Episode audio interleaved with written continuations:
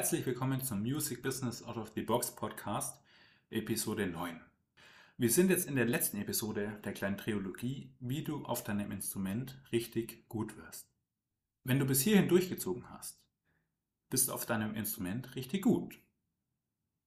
Die einzige Möglichkeit, das noch zu steigern, ist uns mal anzuschauen, was Musik denn wirklich ausmacht. Die Töne sind eigentlich nur das Transportmittel das Transportmittel für Emotionen und Gefühle. Das, was deine Musik beim Menschen auslösen soll. Und das kommt durch die Dynamik, den Rhythmus, durch Dämpfen, durch Muting, also durch sanftes und hartes Spielen, alles, was du mit deinem Instrument machen kannst und was dein Ton, ja, den, den Ton beeinflusst. Und als ersten Tipp schlage ich dir vor, dein Lied mal in in der normalen Geschwindigkeit zu spielen aber dafür ganz, ganz leicht und leise, ohne langsamer zu werden.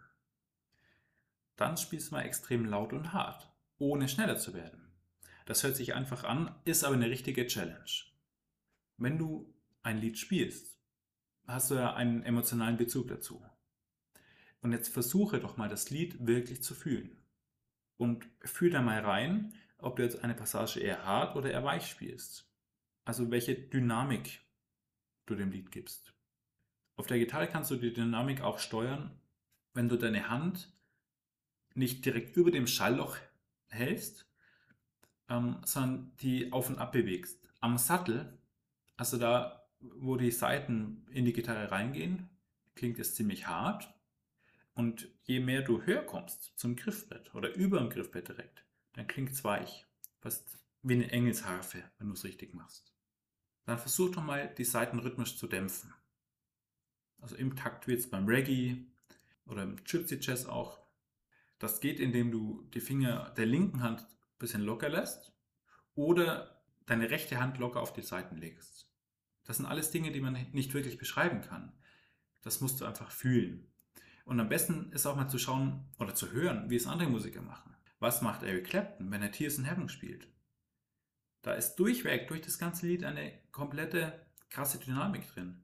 Er spielt am Anfang ganz leicht und dann, wenn die Bridge kommt, wo es ins C-Dur geht, dann spielt er ganz anders als am Anfang. Ich will nicht sagen hart, aber ist definierter. Oder was macht Tommy Emanuel, wenn er Angelina spielt? Oder beim Beatles Medley? Oder was macht Taylor Swift?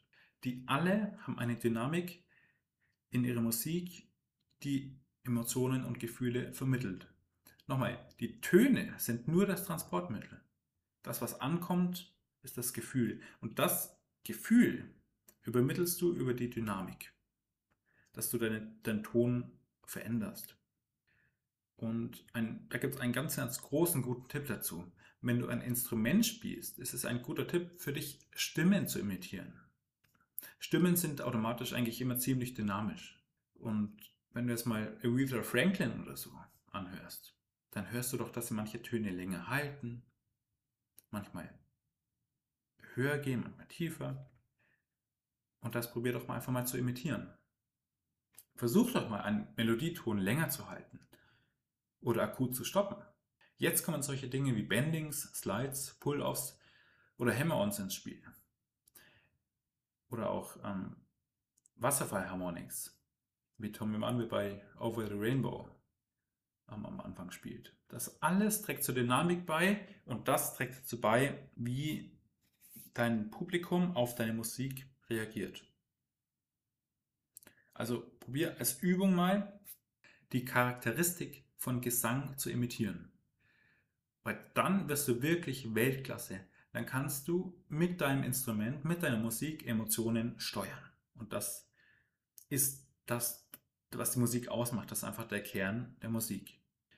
Und viel besser kann ich das jetzt auch gar nicht beschreiben. Mir geht es jetzt in dieser sehr, zugegeben sehr kurzen Folge nur darum, dass du lernst zu fühlen, wenn du spielst und erkennst, dass du auch diese Gefühle über deine Musik, über dein Instrument zum Publikum tragen kannst. So, das war's schon mit diesem Podcast. Nein, nicht mit dem Podcast, aber mit der Episode und mit dieser kleinen Trilogie. Und ich hoffe, dass du ein paar Weisheiten für dich rausziehen konntest und etwas Neues lernen, gelernt hast. Und ich freue mich wirklich, wenn du es anwendest, wenn's dir, wenn du es dir wirklich zu Herzen nimmst, dir das wirklich in Fleisch und Blut übergeht. Weil so bist du ein Weltklasse-Musiker. Dann bist du nicht nur gut, dann bist du Weltklasse. Vielen lieben Dank fürs Zuhören.